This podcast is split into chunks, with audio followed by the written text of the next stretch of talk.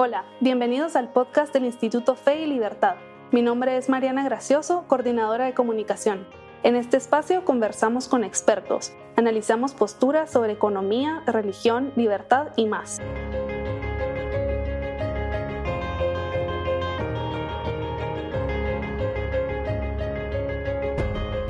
Bienvenidos a un nuevo episodio del podcast Fe y Libertad. Hoy nos acompañan Moris Polanco, director académico del IFIL, y Marco Tulio Arevalo, quien dirigirá el próximo seminario del Instituto Cristianismo y Democracia. ¿Es posible una convivencia entre ambas? Bienvenidos Marco Tulio y Moris, muchas gracias por acompañarnos hoy. Muchas gracias Mariana, buenas tardes a todos. Gracias. Quería empezar preguntándole a Marco Tulio eh, o pidiéndole más bien que nos contara un poco sobre el seminario. ¿Cuál es el objetivo de estudiar la relación entre democracia y cristianismo? ¿Quién fue Maritain y por qué deberíamos estudiar su trabajo?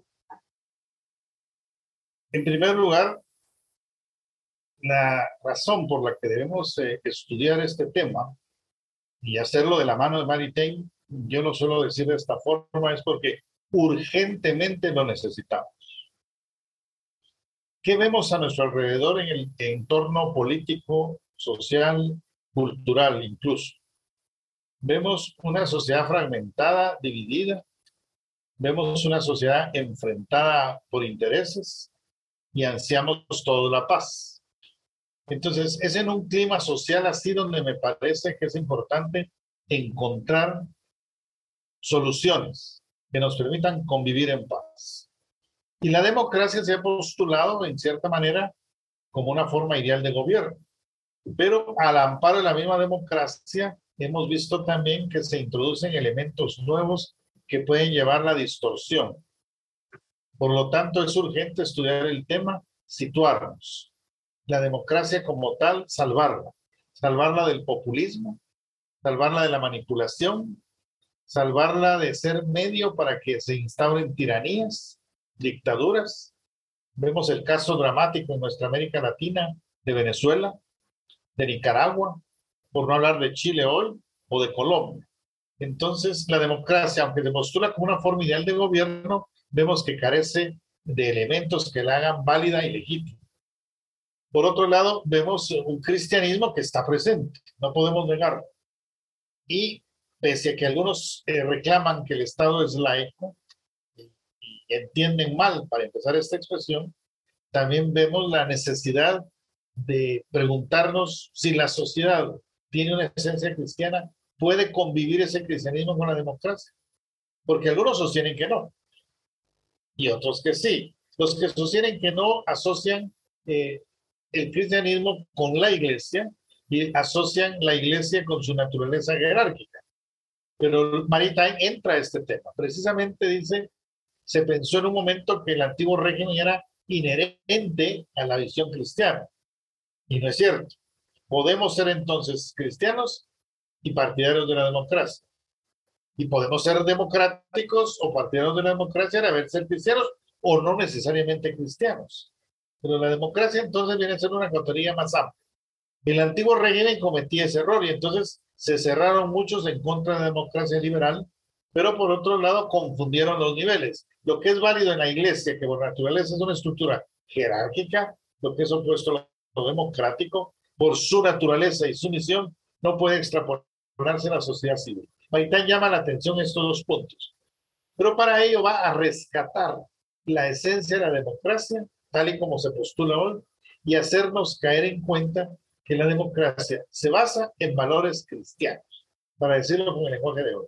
¿Cuáles son esos valores? Dignidad de la persona, derechos fundamentales de la persona, la libertad va con ello, necesidad de un orden social que sea justo, un orden social que promueva el bien común, que no es más que las condiciones para que cada uno tenga su bien particular. Maritain llama la atención que estos valores cristianos son los que precisamente la democracia asume. Por lo tanto, no hay contradicción entre cristianismo y democracia. Pero insisto, cristianismo no es aquí la iglesia católica. Cristianismo es esa esencia cultural nuestra. Otro aspecto que quisiera remarcar a quienes va dirigido. Este seminario no es para especialistas.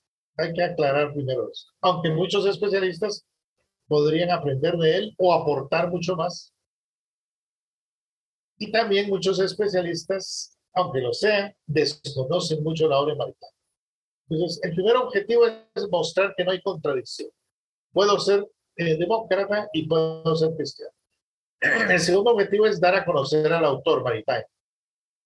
Y sobre todo el objetivo número tres, no por ello menos importante, este orden no es taxativo, es, nos surge organizar la vida social bajo unos parámetros que permita eso, una convivencia social pacífica, armónica, que son las condiciones, la paz, la armonía, inherentes al bien común. Es decir, cuando esto se da, hay bien común.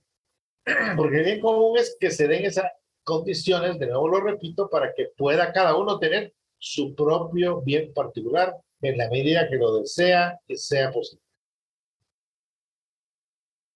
Excelente, muchísimas gracias Marco Tulio. Creo que nos ha aclarado las, las dudas principales que, que tendría la gente al, al, escuchar sobre este seminario. Así que eh, dejo, dejo el resto del episodio para que Moris y ustedes puedan conversar un poco sobre los temas que se van a abordar en estas seis sesiones y para que Moris le pueda hacer algún, un par de preguntas y que usted las, nos las conteste también en el episodio. Yo regresaré al final para despedirnos y el espacio es suyo. Muchas gracias por acompañarnos. Gracias, Mariana. Marco Tulio, yo tengo una, no sé, una manera de ver las cosas, a ver si me aclaras, porque yo he creído que la, los siglos que vivimos como provincias eh, del Imperio Español, que siempre me gusta decir que no fuimos colonias, ¿verdad? Sino fuimos provincias. Eh, la forma de vida no era democrática, es, vivíamos bajo una monarquía, ¿no?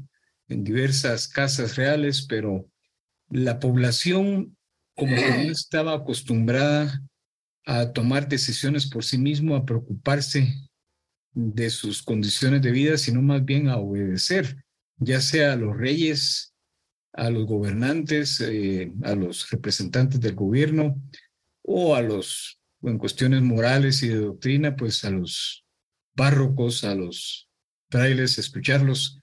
En fin, insisto en que no es como en, los, en el mundo del norte de Europa, el Atlántico Norte, que se dice en que la forma de vida democrática es más connatural. Es decir, yo soy el gran teórico de la democracia de Estados Unidos, insistía en que la democracia no es una, solo una forma de gobierno, sino que es una forma de vida.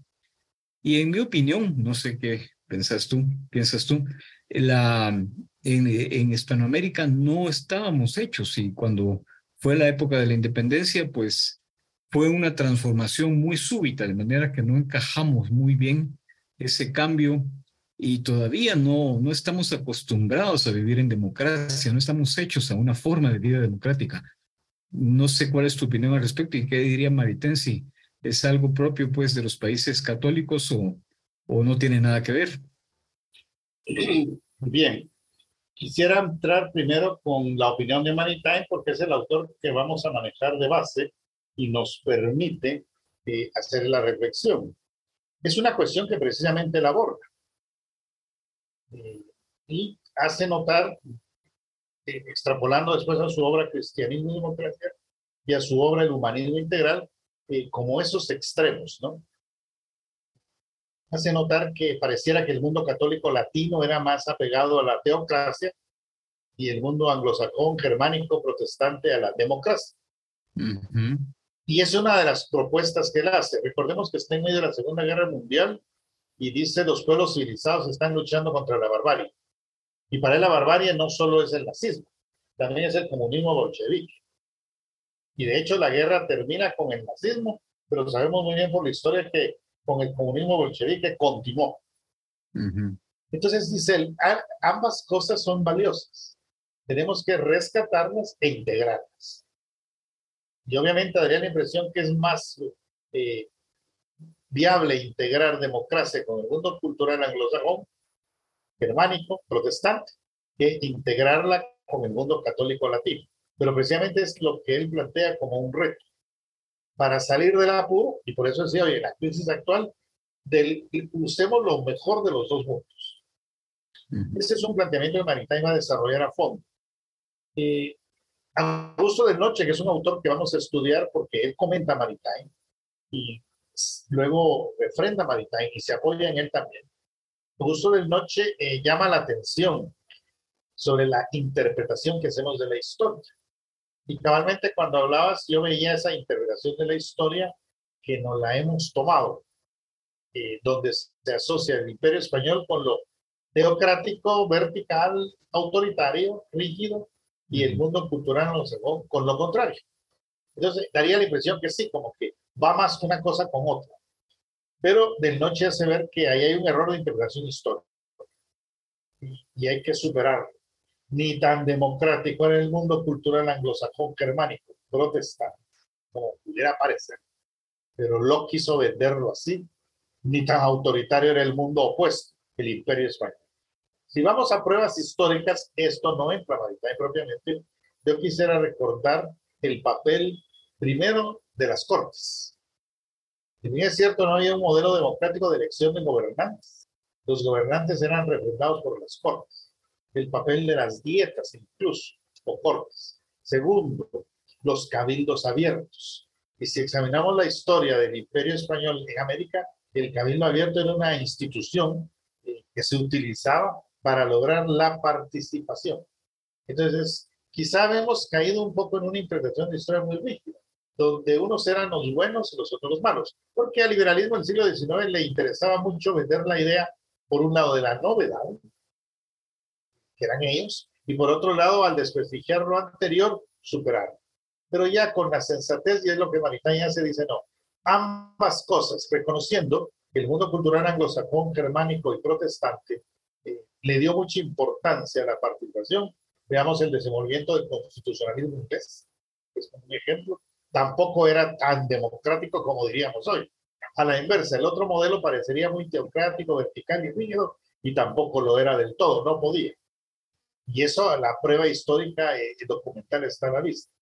Eh, y me repito, hablando pues del Imperio Español, decías, no me gusta decir colonias. Precisamente las Cortes de Cádiz, la primera constitución española, comienza reconociendo ese detalle. El artículo primero lo dice claramente, dice, los españoles de ambos hemisferios no nos separan. Fueron los liberales los que nos vinieron, fuimos colonia, y eso justificaba y legitimaba el rompimiento con el gobierno central. Se entiende por qué intereses lo hacía. Pero la misma constitución española no, no, no, no, dividía. Otro dato histórico importante. Hubo en las Cortes de Cádiz más diputados de las colonias, entre comillas, americanas, que diputados de las mismas reinos originarios españoles. Y eso que nos dice que sí había participación, sí le daban importancia. Nos enseñaron después que éramos colonia, casi que éramos esclavos, y esos escudos no está la libertad rompiendo cadenas, ¿no? Unos brazos eh, eh, nos han creado esa imagen. Yo creo que no fue así tampoco. Y es lo que Maritain dice, y de noche profetiza más, yendo al tema de la interpretación de la historia. Solo que él lo asocia con otra dualidad que suele presentarse. La democracia como forma de vida. Entonces, en ese momento se asocia con el inmanentismo. Lo que interesa es la vida en el más Llevarnos bien y realizarnos aquí.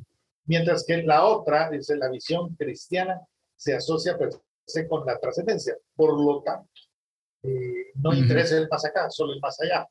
Y eso es lo que sí. desarrolla en su obra El humanismo integral. Y dice, casi la Edad Media como que fue tan teocéntrica que se olvidó del hombre. Y la modernidad vuelve a lo contrario, dice, tan antropocéntrica que se olvida de Dios. Y ahí cuando él señala el humanismo integral como la eh, síntesis de ambas cosas. Pues bien, esa oposición trascendencia e inmanencia podría ser equivalente ya en otro nivel de la oposición democracia-cristianismo en cuanto democracia es más abierta y el otro es más cerrado y vertical. Ahora bien, la dictadura de, la moral, de la moral natural, aquí hay otro punto importante, porque se asocia la moral natural con el mensaje religioso y con la iglesia. Y Maritain llama la atención en esto. ¿Qué nos puede unir a todos los seres humanos? Es que el comienzo de su reflexión es este. Y por eso es que la democracia viene a ser algo que podemos aprovechar y utilizar. la común humanidad. ¿Qué dicta la común humanidad a los seres humanos? Una conducta. Y eso es la moral natural. Si no se reconoce ese absoluto, que a su vez es doble trascendente, porque está encima, caemos en la democracia como mera operatoria, como mera mecánica de relación. Y eso es la perversión de la democracia.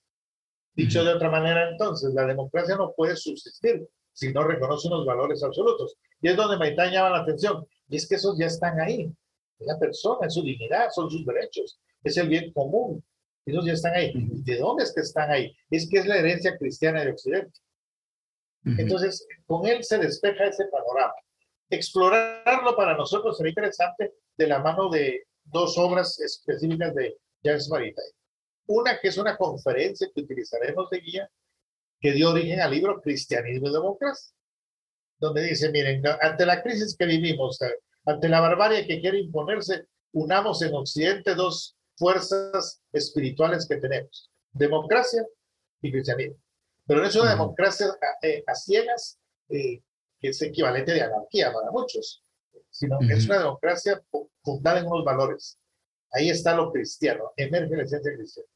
Y por otro lado, señala él con, con mucha vehemencia, recordar que la democracia no puede funcionar si no es reconociendo esos valores. No es ella en sí misma el valor absoluto. Entonces, por lo, por lo mismo se abre una trascendencia. Porque la idea de que la democracia es un valor en sí mismo absoluto hace que todo se vuelva democrático. Y entonces, como todo es sujeto de discusión y de decisión colectiva, pues no nos quedamos con nada, o a lo sumo nos quedamos con aquello que decidamos seguir. Eso es también una discusión de democracia. En Estados Unidos pareciera que sí, algunos sectores que aún hoy se derivan a una visión democrática así. Entonces es cuando crean esa, esa expresión de la democracia como forma de vida. Lo voy a llevar no al plano de la iglesia como institución social, sino al plano de la familia. Puede ser democrática la familia. Pueden los padres vivir una democracia en familia con los niños de tres años, por ejemplo, para ejemplo, de tomarse una medicina determinada hora que recetó el pediatra. Vemos lo contradictorio que es y, meter la democracia en la vida familiar. Es que hay cosas que por naturaleza no lo son. Y eso no es contrario a la democracia. Pero cuando se pretende que sea democrático todo, se destruye todo, pues, porque habría que ir al principio. Y primero pongámonos de acuerdo si esa va a ser la democracia que queremos. Y siempre nos vamos para atrás. No encontremos un fundamento valedero. Por eso la cuestión es importante. ¿Qué rescatamos de la democracia? ¿Qué rescatamos del cristianismo? Conjuguémoslo y esta es la solución. Maritain lo dice, unos están batallando en la guerra y muriendo en ella por la libertad. Nosotros los pensadores, dicen, debemos pensar en, valga la redundancia, el mundo que está por venir. ¿Cómo hacemos un orden social para que esto no vuelva a pasar? Esa motivación es la que lo lleva a escribir esto. Y dice, echemos mano de lo que tenemos. ¿Y qué es lo que tenemos como Occidente? Dos grandes productos, si se quiere así, dos cosas valiosísimas que hay que conjugar. Y esa es su propuesta, conjuguemos democracia y cristianismo. A ver, cuando... De noche retoma el tema y trata de fundamentarlo un poco más. Cuando yo me refería a lo que dicen John Dewey sobre la democracia como forma de vida, era más bien a la actitud ante la ley, por decir algo. Eh, en nuestros países, para empezar, no se conocen las leyes. Si preguntamos a la mayoría de la población quiénes han leído la Constitución, es un puñado, son unos cientos o miles de personas, tal vez de millones de las que la han leído. Y la ley pues se considera como algo, bueno, en fin, se promulgan leyes, pero ah, la ley está para torcerse o la ley, en fin.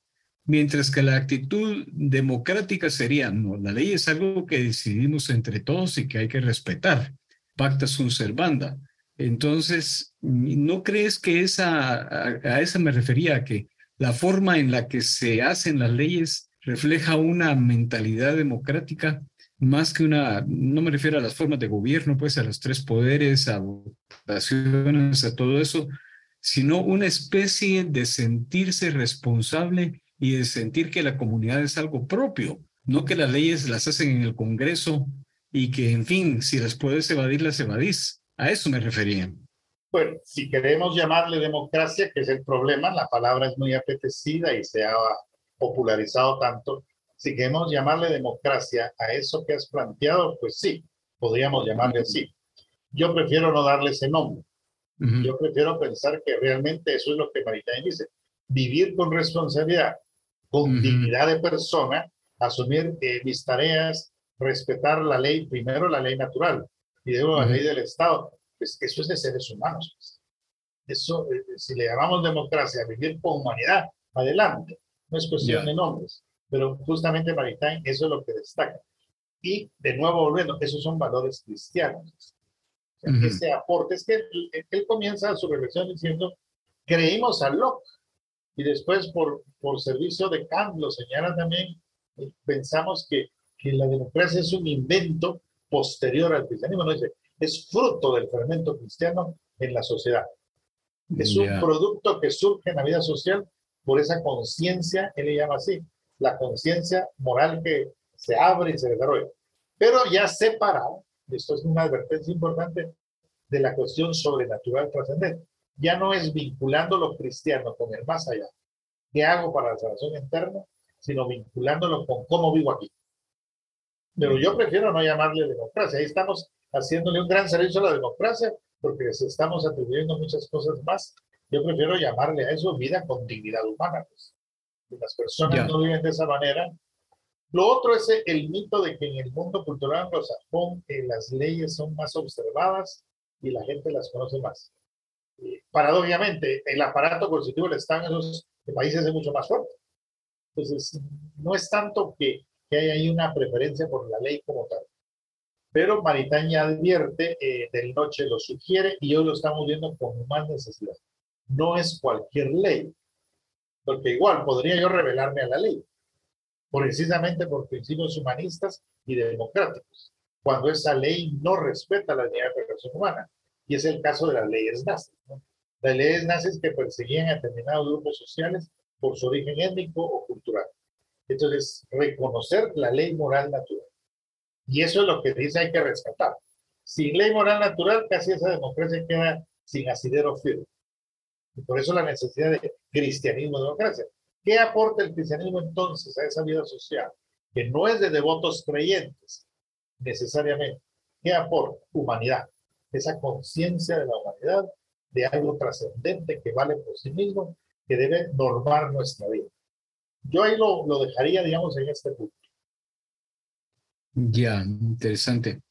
Y no sé si se va a tocar en el curso eh, la ética, porque tengo entendido que Maritain fue asesor de Pablo VI, eh, eh, o no, estoy confundido, la, en el tema, digamos, más de moral, ¿vas a tocar eso o solamente tema de filosofía política?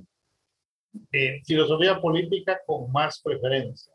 Sí, efectivamente, Maritain era íntimo amigo de Pablo VI y Maritain deja una huella en el Concilio Vaticano II en un tema particular que sí nos interesa en filosofía política.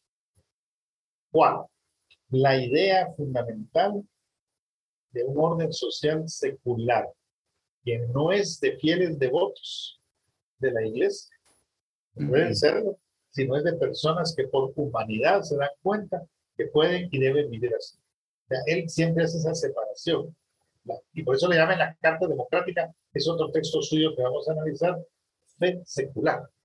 Está la fe trascendente, que es el Dios creador, nos llama la vida eterna para los creyentes cristianos, pero no es de esas. Así como hay una fe trascendente, y es el punto de partida, hay una fe secular.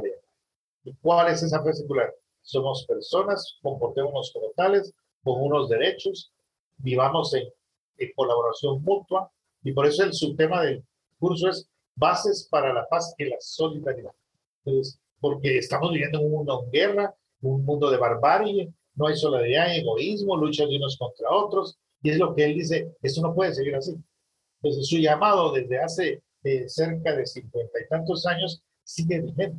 Y por eso digo, rescatemos este pensamiento, porque justamente hoy estamos en un mundo pues, que, que no tiene humanidad.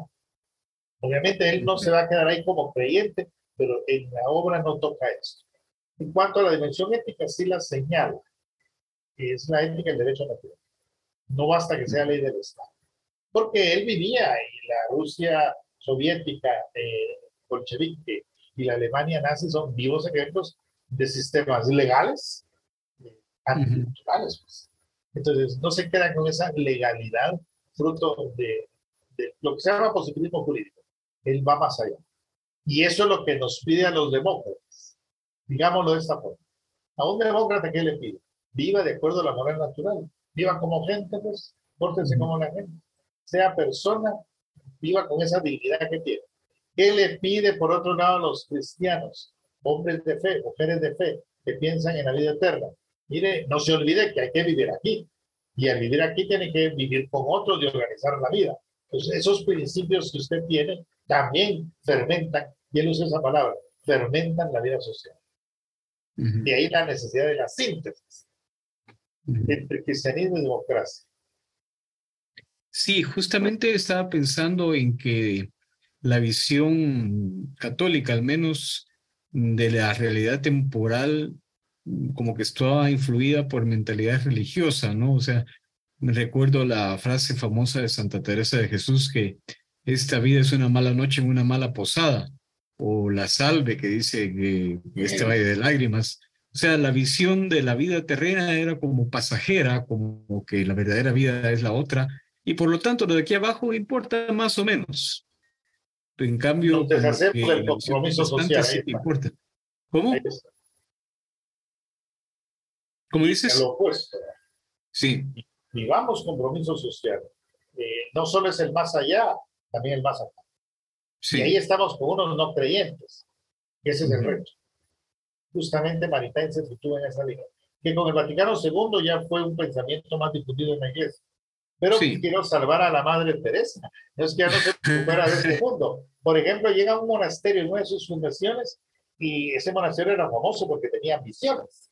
Entonces lo primero que ordena es se acabó el ayuno. Porque aquí no, aquí no hay visiones, hay hambre. Decía. ¿Cómo no van a estar desvariando si no comen? Entonces zanjó. Ah, la vida eterna no debe separarnos de la vida terrena. Y cuando ella insiste que esta vida no es la vida, eso sigue siendo válido. Pero en el ámbito religioso, teológico, sobrenatural, de hecho no vamos a vivir eternamente aquí hasta donde sabemos. En el otro sí es la promesa. Por lo tanto, la, pone las cosas en su sitio. Y por supuesto que es un valle de lágrimas, porque la explicación teológica, el pecado de origen entró en la muerte y con la muerte el dolor en el mundo. Entonces, es al revés, ese es lo que Juan Pablo II magistralmente llama la atención con su carta Salvifici Dolores. Valor salvífico del dolor humano.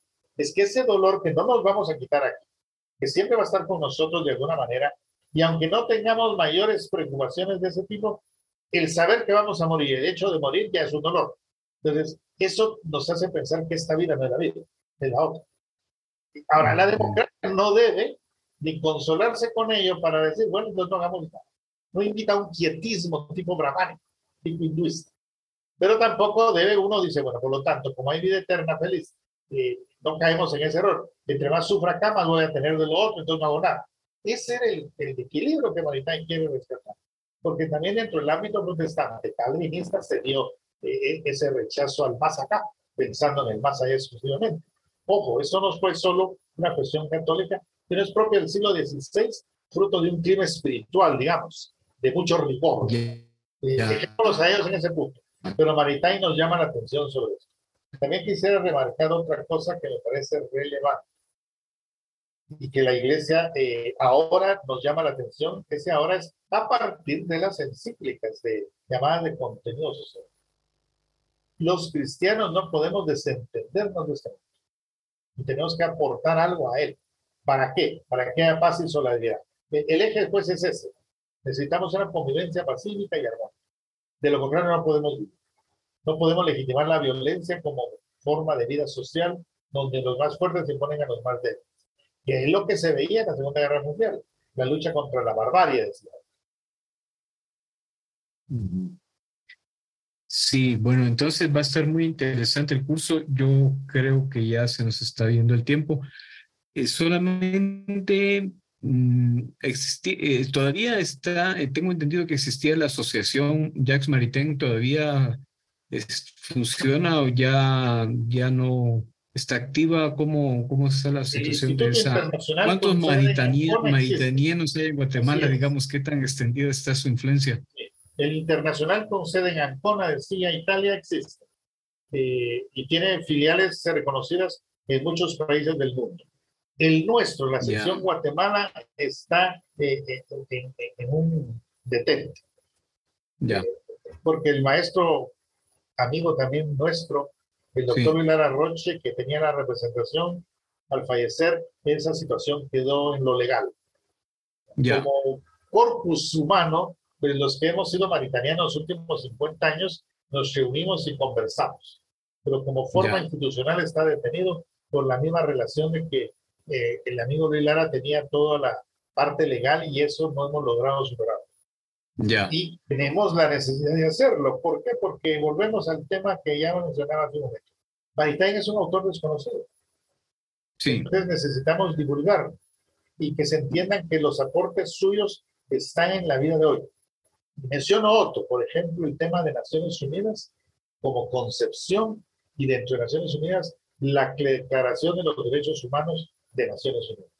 Eso es maritainiano, es un aporte cristiano.